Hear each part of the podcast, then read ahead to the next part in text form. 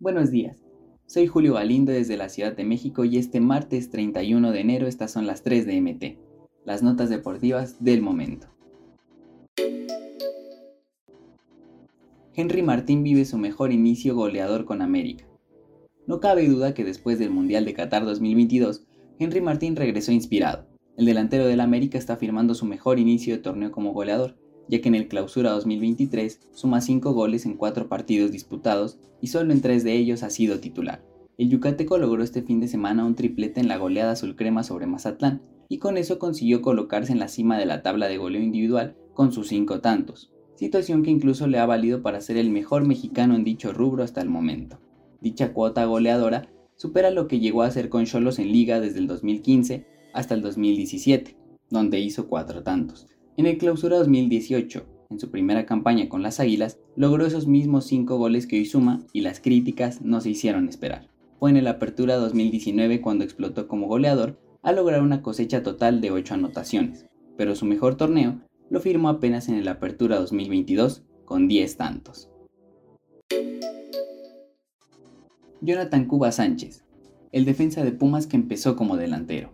Jonathan Cuba Sánchez Solía ver a Lionel Messi con el Barcelona cuando soñaba con ser delantero, al inicio de su camino en el fútbol, sin saber que unos años después la preparación y un entrenador de la América le cambiaría la posición de goleador por la de defensa central, donde debutó en la Liga MX y en la que fue campeón en la Liga de Expansión.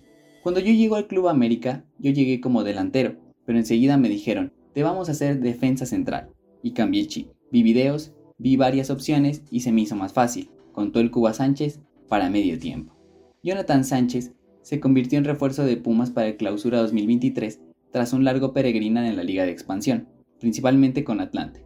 Tras surgir de las fuerzas básicas del América, pasaron casi 10 años para volver a la primera división, pero está listo para defender los colores de Pumas y ser campeón. América Femenil goleó 6-0 a Necaxa con póker de Kiana Palacios.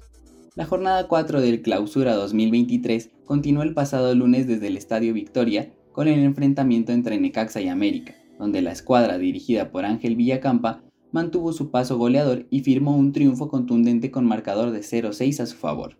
Con una noche llena de goles, Kiana Palacio se convirtió en la séptima jugadora en la historia de la Liga MX femenil en celebrar un póker de goles, tras marcar un doblete en la primera mitad y concluir con la hazaña para el segundo tiempo. Estas fueron las 3 de MT. No olvides suscribirte para recibir la información deportiva más relevante del momento. Esta y todas las noticias las puedes encontrar en mediotiempo.com y en todas sus redes sociales.